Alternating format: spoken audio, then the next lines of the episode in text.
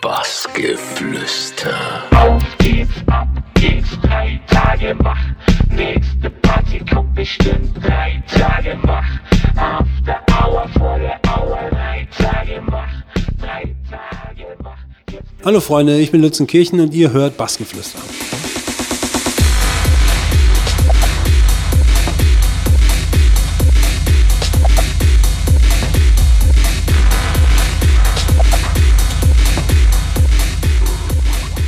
Willkommen beim Bassgeflüster hier im Romi Club in Bamberg, Lützenkirchen. Hallo. Ja, servus. Es ist so, dass dein Vater aus Kuba kommt. Ja, hast du damit irgendwas noch so richtig zu tun auch oder sagst du eigentlich so, nee? Nee, habe ich eigentlich nicht, nicht, nicht wirklich was mit zu tun. Äh, also mein Vater hat Deutschland schon verlassen äh, vor meiner Geburt.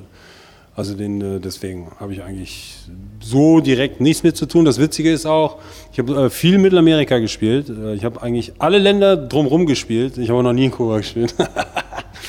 also alles andere ja, Dutzende Male in Mexiko, auch die Dominikanische Republik, Kolumbien, alles, aber noch nie in Kuba.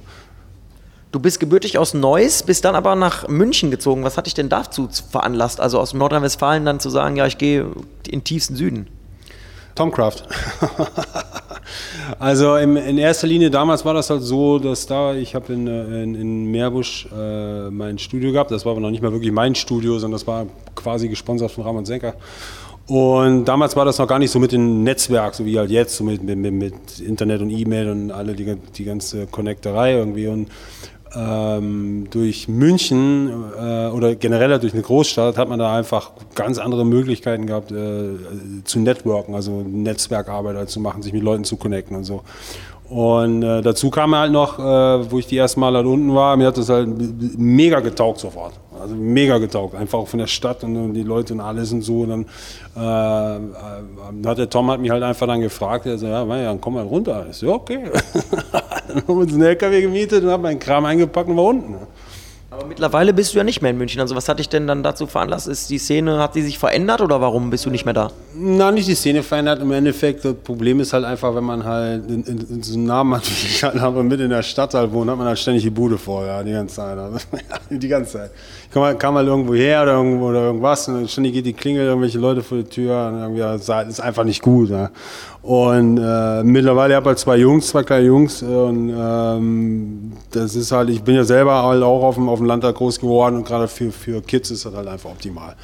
Und dazu kam halt noch irgendwie auch noch, dass sie äh, generell halt München wird immer, immer, immer, immer teurer. Also selbst für, wenn man das Essen geht, trinken geht, selbst beim Supermarkt oder irgendwas, immer, alles ist halt teurer. Dann die ganze Parkplatzsucherei und was dann Zeit halt drauf geht. Da habe ich einfach gesagt, ich so, hey komm, also äh, bisschen raus, bisschen raus, bisschen Land und so, das ist dann schon gut. Wenn ich richtig ähm, recherchiert habe, hast du deinen 18. Geburtstag auf Ibiza verbracht, hast dich dann sofort in den Lifestyle dort verliebt. Was hat das denn da mit dir angestellt, Ibiza? Naja, ich kam wieder und wollte Mucke machen. also vorher hatte ich noch nie so den Gedanken, irgendwie halt selber Musik zu machen. Ich habe halt damals, oder zumindest halt zu produzieren, also selber halt Musik zu machen, ähm, kam mir die Idee halt vorher gar nicht. Und auch völlig andere Mucke eigentlich vorher. Ich meine, da war es ja schon sehr lange her, da waren da damals halt noch so Sachen, äh, die ich halt ziemlich cool fand zu der Zeit, weil so, so die ersten Prodigy-Sachen oder halt auch KLF oder halt solche Geschichten. Äh, und auf Ibiza war ich habe sowas halt noch nie gesehen. Ich kam halt vom Rhein und bin dann halt da. Ich habe halt äh, Tickets verkauft, also so äh, Tickets verkaufen, Promo halt gemacht am, am, Strand und in der Stadt und so, also auch für so richtige Touri-Schleuder. Ne? Und äh, ja, und dann waren wir dann halt ansonsten, wenn, wenn wir halt alle halt frei hatten ständig, dann waren wir halt immer in, in, in, in, in den äh, großen Läden halt irgendwie. Damals halt noch mehr so äh, hausigere Sachen und oder halt so Balearen-Techno halt. Und war halt mega viele. Also damals kann man jetzt auch gar nicht mehr vergleichen. Also war die Insel auch noch nicht so überlaufen. Da war noch unglaublich viel mit, mit, mit, mit, mit äh, Flohmärkten und wie man sie angezogen hat. Mit, mit teilweise die, die, die Spanier da mit so Federn und so, die nannten sie Ibizenkos und alles. Also war halt völlig abgefahren. Also, und die war dann halt ein Jahr da, fast zumindest. Ja, knapp also die ganze Saison. Und äh, kam halt wieder und habe gedacht, ich muss, ich, ich, irgendwie, ich muss irgendwann mal machen, dass, ich, dass, das so bleibt oder dass ich da halt wieder hinkomme oder so. Und so also so um die Ecke ging das eigentlich. Habe ich halt gesagt, okay, ich, das ist so geil, ich will so Mucke machen. Und so fing das dann halt eigentlich an, im Endeffekt irgendwie. Und Äh, hat mich also definitiv komplett geändert. Also ich war, ich kam wieder, war ein völlig anderer Mensch. Also völlig anders. Es gab Leute, die, haben mich, die haben, konnten mit mir nichts mehr anfangen, weil ich völlig anders war. Also komplett geändert. Den hat mich echt komplett umgedreht. Auf jeden Fall. Du hast dann auch 2.5 dann, ja, ich sag mal so, dein erstes, deinen ersten Meilenstein gesetzt auf Great Stuff Recordings mit Daily Disco.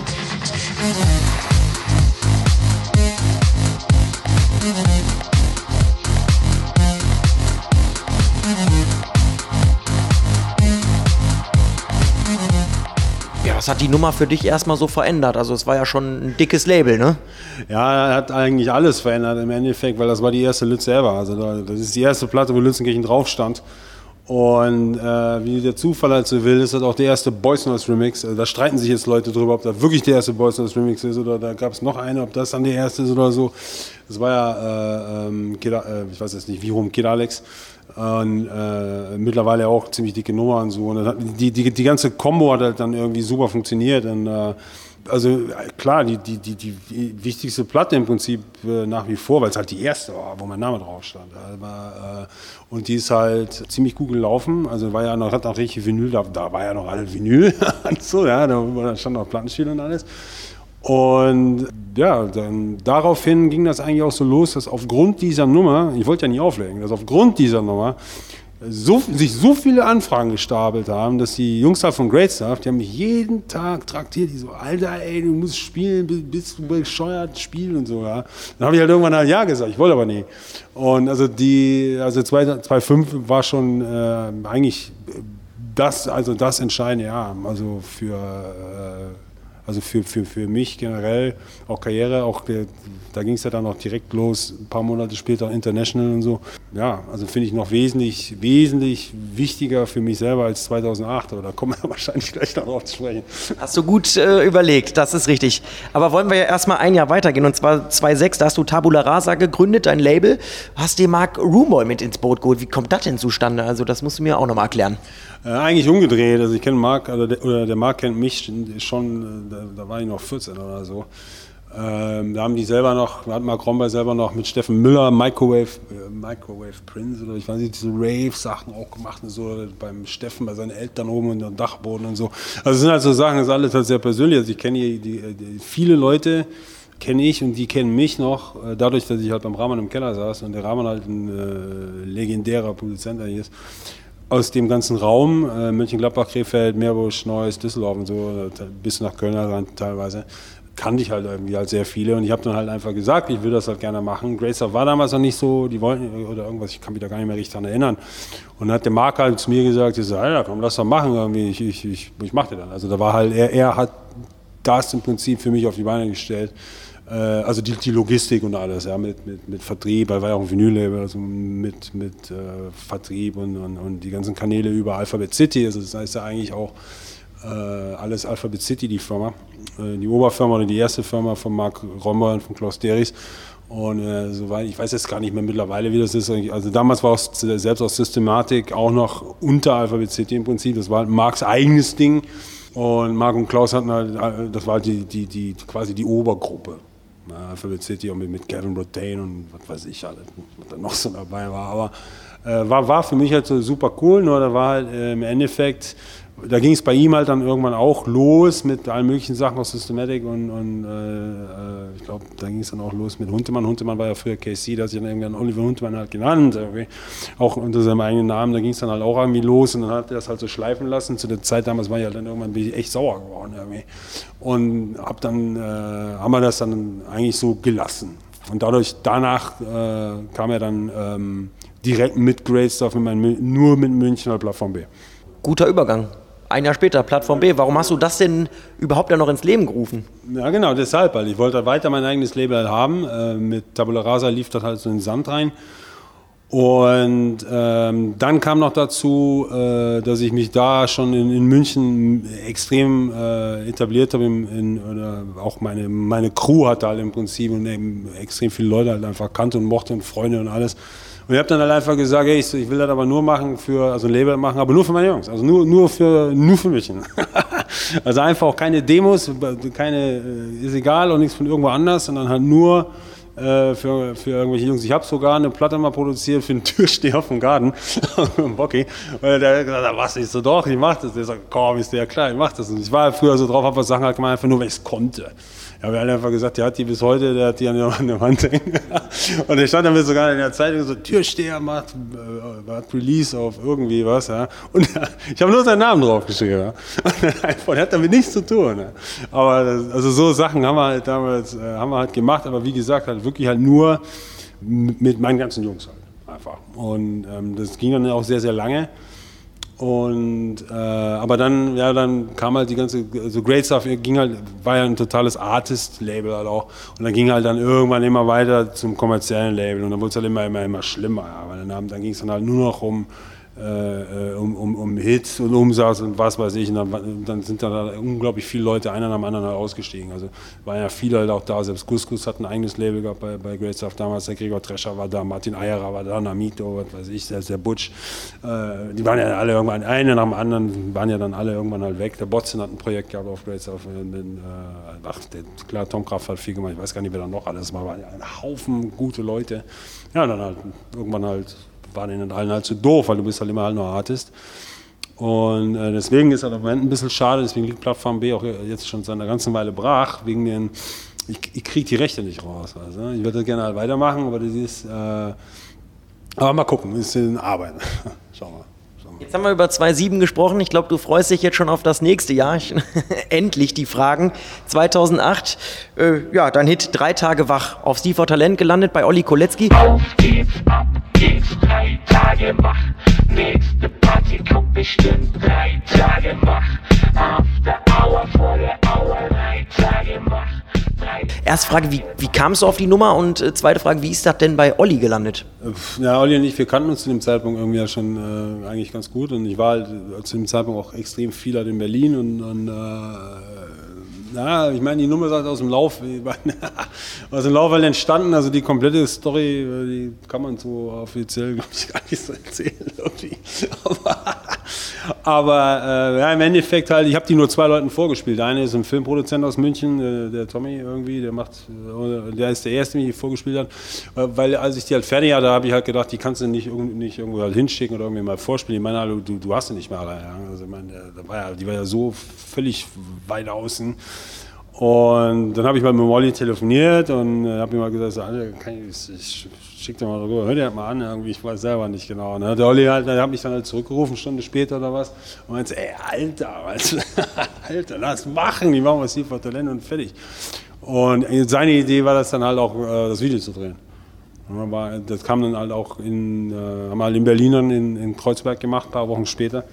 Kam aber auch aus dem Lauf raus. Da war, war man halt ähm, äh, privat, haben Geburtstag gefeiert und, äh, von jemandem und waren dann halt bei Molly und mit seinem Mitbewohner in der Wohnung. Und äh, irgendwer kam dann irgendwie halt drauf, irgendwie ähm, äh, da lief halt Def Punk, Da Funk irgendwie im, im, Video oder was. Und dann äh, äh, mit dem, das ist auch der Hund mit dem Einkaufswagen und so. Und dann irgendwie, dann kam, man, kam dann irgendwer darauf, ey, lass Tierkostüme besorgen und so. Ja. Dann also im, irgendwie im Berliner Nationaltheater angerufen und ich sage, ja, haben wir nichts mehr. Wir haben aber noch ein paar Hasen da, okay, nehmen wir die mit. sind wir, halt, ich sage, also das ist alles, in der, in der ganzen Zeit ist alles komplett aus dem Lauf raus entstanden. Da war nichts geplant, nichts irgendwie konstruiert oder so, sondern das ist alles einfach so äh, passiert. Also aus quasi aus aus dem Kopf raus, aus Momenten, aus allen möglichen so Geschichten. Und ja, mei, dass er dann halt so alles getroffen hat, irgendwie voll auf die Zwölf, also da, da, hat keiner mit gerechnet. Also überhaupt keiner. Weder keiner. Weder Olli noch ich, noch Label, noch irgendwann, egal. Also war alles war völlig überfordert halt erstmal. Aber trotzdem muss man ja sagen, die Nummer war ja Fluch und Segen zugleich. Dadurch hat sich viel verändert. Du bist äh, auf Platz 12 der Charts gekommen. Es gab eine englische Version auf Universal. Scoot hat geremix. Und dann hast du ähm, gesagt, du hast 2012 sogar ans Aufhören gedacht. Weil es war, glaube ich, so, dass du aus so einer Underground-Szene kamst und die waren ein bisschen angepisst, kann man sagen, ne? Ja, ja, klar, wie gesagt, ich meine, ich habe ja 2.5 äh, war die erste, da war ja die, die, die Daily Discord äh, Boysons geremix, die Counterfunker hat Koleski geremix, ich weiß nicht, also ich war ja nur, da war ja alles wunderbar im Prinzip, da schon, ich habe International gespielt, alles war gut. Und äh, äh auch weiß, damals ja auch schon in, selbst in Läden in Berlin wie im Watergate und alles, das war halt nach der drei Wochen war da alles vorbei. Ja. Du, weil du kannst danach, kommst in solche Läden halt nicht mehr rein, kannst du vergessen. Ja. Das ist halt, und da war halt bei sehr, sehr vielen Sachen so, wo ich halt vorher halt gespielt habe, wo ich dann einfach nicht mehr spielen konnte. Weil, ging halt einfach nicht, weil die keinen Bock hatte, äh, weil die Leute oder die VAs, also die Veranstalter, keinen Bock hatten auf die Leute, die das anzieht. Und äh, deswegen war ich jetzt so froh. Ich habe letztes Jahr das erste Mal wie eine Watergate gespielt in Berlin. Letztes Jahr erst, muss ich nicht mal weg, das ist fast zehn Jahre später. Und, äh, aber ja, das, hat, das war halt, das war brutal. Das war schon ziemlich heavy, vor allen Dingen halt, weil äh, klar, dann kamen natürlich ganz andere Leute an. Großraumdissen, äh, Dissen, Angebote ohne Ende habe ich aber nie gemacht. Habe ich nie gemacht. Und einfach um, weil dann halt klar war, wenn du den Step halt machst, da gehöre ich nicht hin, will ich auch alles gar nicht. Und äh, was mich dann halt so extrem aufgeregt hat irgendwie zu der Zeit, ist halt, dass mir dann mal alle Leute den Vorwurf gemacht haben, ich, ich mache jetzt hier irgendwie, äh, ja, machst jetzt hier einen Hit und machst jetzt hier auf, auf Kohle. Habe ich aber nie das ist alles nur so passiert. Ja, dann sind halt viele, ich war halt mal irgendwie dann auch, wir waren halt damals irgendwie schon eine ziemlich harte Gruppe, so Truppe, so äh, mit ein paar schiefen Leuten und so. Da wurde es dann halt für, da wurde es ja echt mal ein bisschen, äh, ist mal ein bisschen ausgeartet mit, mit ein paar Leuten und so. ja, dann ging dann noch dadurch halt, je nachdem, was da so passiert ist und so, gingen dann noch mehr Türen zu. War generell eine schwierige Zeit. Im Endeffekt halt, muss man halt aber sagen, dass der, die, die Nummer an sich, äh, da steht ja auch nur mein Name drauf, der war auch irgendwie eigentlich anders geplant, weil mich in Deutschland zu der Zeit eigentlich noch keiner kannte. Also in, international war alles gut, aber Deutschland noch keiner und, und Österreich und Schweiz, also doch Schweiz schon, aber Österreich halt eigentlich auch nicht. Und deswegen steht überhaupt der Name drauf. Das wäre eigentlich ganz anders geplant gewesen, weil äh, unser A&A da äh, gesagt hat, er meinte dann halt so zu mir, ja, ich schreibe halt deinen Namen drauf, ist doch scheißegal, weil wenn die Nummer floppt, ist eh scheißegal und wenn, wenn halt nicht irgendwie, dann, dann kenne ich hier auch ein paar Leute. Also. Und dann habe ich halt okay gesagt. Das war halt natürlich, wie man das jetzt halt sieht, ja, weder noch. Ich habe da mittlerweile keine Meinung mehr zu, weil es sind wirklich halt beide, beide Sachen. Also sind, sind, war, war, war gut und war schlecht, die Entscheidung. Also du willst nicht so weit gehen und sagen, dass du den Track bereust? Nein, nein, auf keinen Fall. Nein, nein, das ist eine der wichtigsten Nummern, äh, die ich je gemacht habe, keine Frage. Du hast auch gerade schon mal angesprochen, dass du gesagt hast, du hast es verweigert, wirklich in Diskos zu spielen, obwohl es Angebote gab, wo es wirklich dickes Geld gab. Ähm, du hast gesagt, auch du willst dir deinen Namen damit nicht kaputt machen. Hat's denn, ja, trotzdem muss man leider sagen, hat es nicht wirklich was genützt. Wie hast du es denn geschafft, wieder da rauszukommen und dann wirklich jetzt auch, wie du gesagt hast, letztes Jahr mal wieder im Watergate und solche Sachen zu spielen? Ja, es war lange, lange, lange, lange Arbeit. Viel Arbeit, viel Arbeit, viel Arbeit, viel, äh, auch viel ausprobiert, Produ ähm, äh, produktionstechnisch und alles und äh, viel Arbeit. Also ich sagte, das war ja eine, eine jahrelange Geschichte. Und, ähm, ist halt genau wie auch gesagt habe, ich hatte ja mal eine Zeit lang habe ich echt die Schnauze voll gehabt. Ich habe halt gesagt, ich hey, das macht alles keinen Sinn. Ich kann machen, was ich will. Äh, auch weil die Nummer an sich, die ist halt so groß und so legendär irgendwie, die, die, die wirst du einfach auch nicht los. Ja. Du, das rennt dir einfach hin und her. Es ist egal, was du halt sonst machst, es geht immer nur um das Ding. Und ähm, ja, so 12, 2012, 2013, also 2012, 2013, so die Ecke rum, ich glaube 2012 oder so, habe ich echt, da war ich echt kurz davor, habe gesagt, weißt du was, fuck it, ey, ich, egal, ich meine es und so. Und ähm, ja, ich weiß nicht, dann, dann habe ich mich halt wieder connected mit ein paar Leuten äh, von, von, von früher, vor allem im Ausland. Habe dann Releases gemacht, die, äh, überwiegend direkt halt irgendwie im Ausland. Und ähm, ja, dann kam eben so dieses, dieses, diese Kredibilität irgendwann halt wieder zurück. Ja. Und das ist immer noch eine Arbeit. Also fertig bin ich immer noch nicht, aber es ist natürlich wesentlich besser. Kommen wir zur vorletzten Frage. Du hast mal gesagt, du liebst elektronische Tanzmusik ähm, lebst das, arbeitest das, bis du tot umfällst. Jetzt war es so, du hast 17, wenn ich es richtig recherchiert habe, äh, Synonyme auch gehabt oder Pseudonyme, besser gesagt, und hast dich da auch ausprobiert. War das dann auch äh, so, so, eine Art äh, Neustart dann immer jeweils oder was, wie muss man sich das vorstellen? Nee, das war, die stammen eigentlich fast alle noch so zu der Zeit, wo ich fast nur, nee, was heißt fast nur, äh, ja, produziert habe halt nur. Äh, da habe ich halt selber noch nicht so, äh, ganz am Anfang habe ich selber noch gar nicht gespielt, wo ich dann angefangen habe zu spielen, da gab es dann noch mal so ein paar oder mit äh, Projekten mit anderen zusammen oder so, aber da, da habe ich dann einfach keine Zeit mehr für gehabt. Und äh, ich fange jetzt halt wieder an, ja, also mit äh, äh, der Sachen unter, Pseudo, unter Pseudos halt zu machen, um halt andere Styles halt einfach, einfach, einfach auszuprobieren oder halt zu machen. Ähm, damals war das halt so, das war eine reine äh, äh, Produzentengeschichte. Also daher kommt der ganze Kram. Da waren ja noch Sachen dabei, äh, äh von relativ tranceig bis äh, totale Chicago House und so, ja, damals.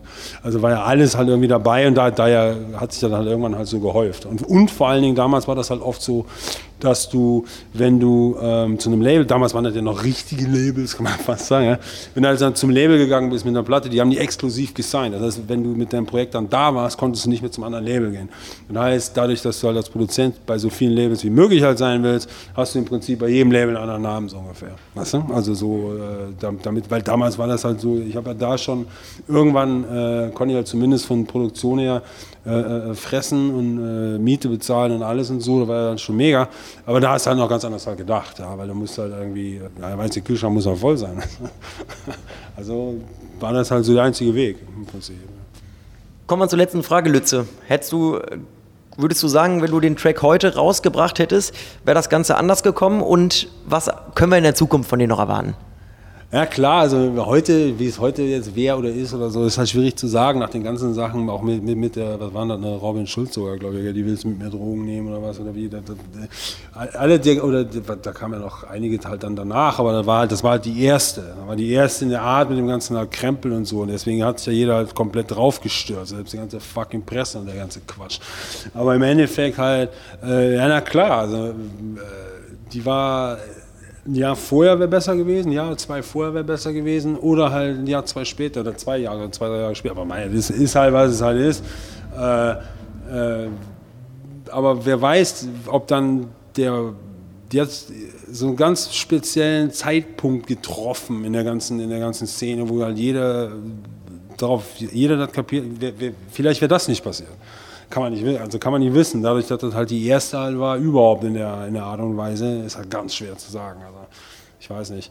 Äh, ja, für, für, für Zukunft irgendwie, äh, ich habe jetzt halt in den, ich bin jetzt seit Monaten irgendwie äh, am Sound entwickeln. Und, äh, also Releases im Moment sind relativ wenig, aber das hat echt einen guten Grund.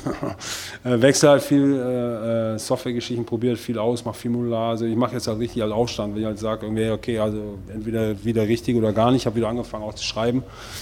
Äh, also halt quasi als Songs zu schreiben, also Text und Lyrics und alles. Und ähm, fange jetzt halt auch an, äh, wieder, wie, wie, gesagt, unter Pseudonym zu machen, ganz anderes da. Also, äh, also das ist eigentlich schon alles, alles, alles ganz, ganz cool irgendwie. Bin ich eigentlich auch ziemlich happy. Macht auch wieder Spaß. Und eine Zeit lang hat es einfach alles irgendwie keinen Spaß mehr gemacht. Aber im Moment ist die Mucke generell halt wieder so cool. Äh, gibt halt wieder echt viele gute Nummern halt auch und so, die einen halt einfach äh, mitnehmen und inspirieren. Eine Zeit lang war einfach alle so lame und öde und alle das Gleiche wenn du noch gesessen hast, irgendwie denkst du, nee, ist alles scheiße, kein Bock. Aber so, ja doch, also da wird noch einiges kommen. Und äh, Remix im Moment halt immer noch viel, also Remix mache ich nach wie vor viel.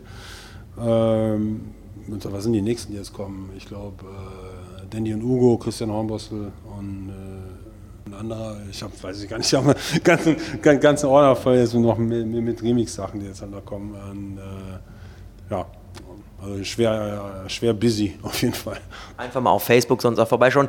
Ich habe doch noch eine Frage. Ich habe auch gesehen, gerade dir mal über die Schulter geguckt hier im Romy Club. Du hast auch eine spezielle Technik, so, ne? Das kann man schon so sagen. Was ist das genau? Kannst du das irgendwie erklären? Ja, schwierig ist normalerweise, ich, stimmt, habe ich auch vergessen, weil ich bereite, ich habe ja mal live gespielt. Und ähm, das ist also noch die Überbleibsel das Setup ist so ein Überbleibsel von dem richtigen Live-Act, den ich halt hatte. Und, äh, da bin ich halt auch gerade wieder am überlegen, ähm, ob ich wieder komplett halt auf Live wechsle, gucke ich mir halt gerade an.